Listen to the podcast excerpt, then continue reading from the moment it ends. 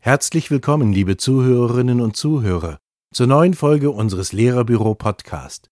Unser Thema heute ist der positive Effekt von Lernspielen. Das gesuchte Wort ist Nachhaltigkeit, tönt es durch den Raum der Klasse. Als die Lehrkraft das Lösungswort bestätigt, springen einige Schüler und Schülerinnen vor Freude auf und geben sich gegenseitig High Fives aus der Entfernung. Sie haben noch nicht mitbekommen, dass die Pause eigentlich schon vor einigen Minuten begonnen hat. Intensiv spielen sie seit einer Stunde in Kleingruppen eine Mathe-Version von Galgenraten, ohne dass sich auch nur einmal ein Gefühl angestrengten Übens oder Langeweile im Raum verbreitet hätte. Die Übungsstunde zum Ausmultiplizieren und Ausklammern macht ihnen so viel Spaß, dass die Schüler und Schülerinnen fragen, ob sie in der nächsten Stunde weiterspielen können. Warum nicht? Die Klasse hat in diesem Unterricht viel gelernt. Lernspiele können den Unterricht beleben und bei Schülerinnen und Schülern die Voraussetzungen zum motivierten Lernen schaffen. Doch die Vorbehalte gegen das Spielen im Unterricht sind immer noch groß. Es sei zwar eine nette methodische Abwechslung, wird argumentiert, diene jedoch eher der Unterhaltung als dem Lernen.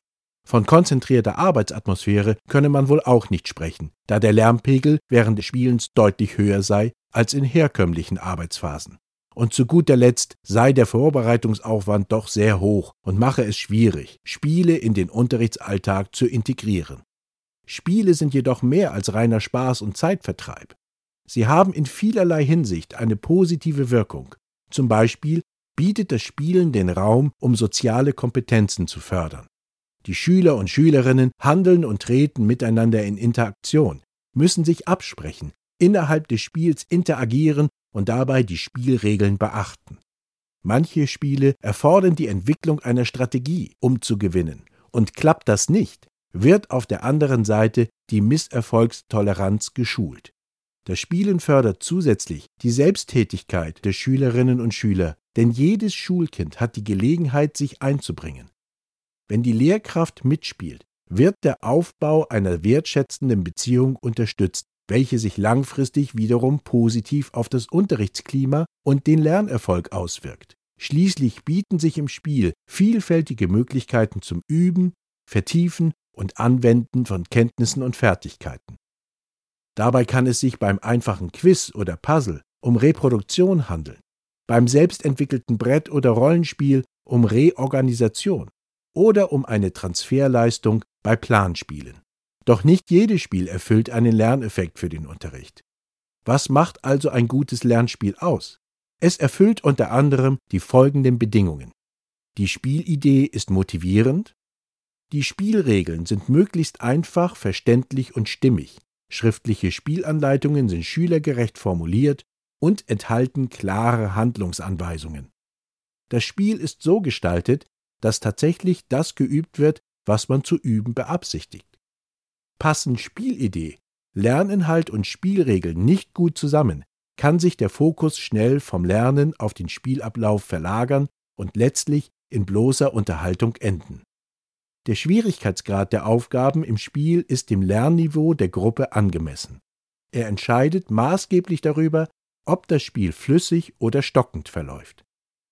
Alle Spieler haben ausgewogene Gewinnchancen. Lernspiele, bei denen neben Fachkenntnissen auch eine Portion Glück erforderlich ist, erfüllen diese Voraussetzungen in der Regel. Falls Spielmaterialien vorhanden sind, müssen diese ansprechend gestaltet und illustriert sein. Nicht alle Spiele eignen sich für alle Unterrichtsinhalte und Phasen oder für alle Jahrgangsstufen. Die Vorbereitungs- und Durchführungsdauer eines Spiels sollten Sie im Vorfeld beachten, ebenso wie die gezielte Auswahl für die jeweilige Klasse. Besonders praktisch ist der Einsatz von Spielen, die keinerlei Vorbereitung oder Material benötigen, wie es zum Beispiel bei vielen Energizern der Fall ist. Meistens ist es aber notwendig, dass die Lehrkraft im Vorfeld Spiel- oder Rollenkarten, Arbeitsblätter, Bilder, Würfel etc. bereitstellt. Spielanleitungen müssen gut gelesen, verstanden und eventuell sogar gedruckt werden. Einfache Regeln sind natürlich optimal. Am besten ist es, wenn die Schulkinder maximal drei Regeln zu beachten haben. Erfordert das Spiel die Bildung von Gruppen, können diese zum Beispiel per Zufall von den Schülern und Schülerinnen selbst oder von der Lehrkraft geplant zusammengesetzt werden. Es gibt viele verschiedene Gruppenbildungsmethoden, die kurzweilig sind, Spaß machen und oftmals Energizer-Charakter aufweisen.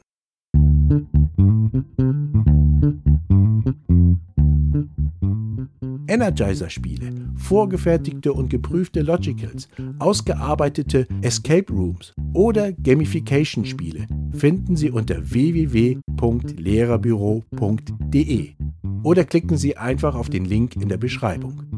Sie finden geeignete Lernspiele für alle Fachbereiche und Klassenstufen.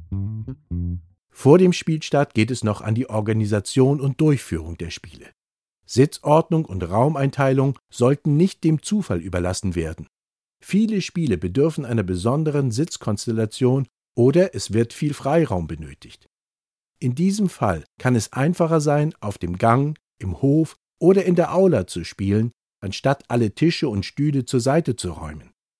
Schüler und Schülerinnen verlassen das Klassenzimmer üblicherweise sehr gern, da es eine Abwechslung vom Alltag ist. Erst nachdem die Lehrkraft das Spiel, die Regeln und den Ablauf erklärt hat, werden Gruppen gebildet, die Sitzordnung verändert und Material ausgeteilt. Bei komplexen Spielen ist es hilfreich, die Regeln auch während der Spielphase zu visualisieren. Ein kurzer Sicherheitscheck schließt Un- oder Missverständnisse aus. Wer weiß nicht genau, was er tun muss? Ein Schulkind kann daraufhin den Spielablauf in eigenen Worten wiederholen. Bei komplexen Spielregeln oder jüngeren Kindern ist es vorteilhaft, nicht alle Regeln vor Beginn zu klären, sondern diese peu à peu im Spiel zu ergänzen. Wenn einzelne Schüler oder Schülerinnen auch nach Ermutigung nicht mitspielen wollen, so sollte diese Entscheidung respektiert werden. Sicher gibt es Möglichkeiten, diese Kinder zwischenzeitlich mit sinnvollen Aufgaben zu beschäftigen. Sie können auch eine Beobachterrolle mit konkretem Beobachtungsauftrag einnehmen und nach dem Spielablauf der Klasse Feedback geben. Und der Lehrer bzw. die Lehrerin spielt, wenn irgend möglich, mit. Abschließend sollte bei produktorientierten Spielen unbedingt eine Präsentationsphase folgen. Der Stolz auf ein kreatives Ergebnis und die Anerkennung, die dafür erfahren wird, tragen zur Stärkung des Selbstwertes bei und verstärken die gesamte Spielphase positiv. Dass sich dafür spielerische Präsentationsmethoden besonders gut eignen, versteht sich von selbst. Ob einfache Logicals, kurze Spielphasen oder komplexere Spiele, planen Sie für einen nachhaltigen Lerneffekt eine Reflexionsrunde ein. Dabei ist deren Ausführlichkeit von der Spieldauer und dem Spieleinsatz abhängig. Bei einem kurzen Spiel reicht eine kurze Daumenprobe in Form eines Daumens nach oben bei Gefallen oder Daumens nach unten bei Nichtgefallen. Ein Spielprojekt fordert ein ausführliches Feedback durch die Teilnehmer ein. Dafür können Fragebögen zur schriftlichen Beantwortung, spielerische Feedbackmethoden oder aber ein fragegeleitetes Unterrichtsgespräch eingesetzt werden.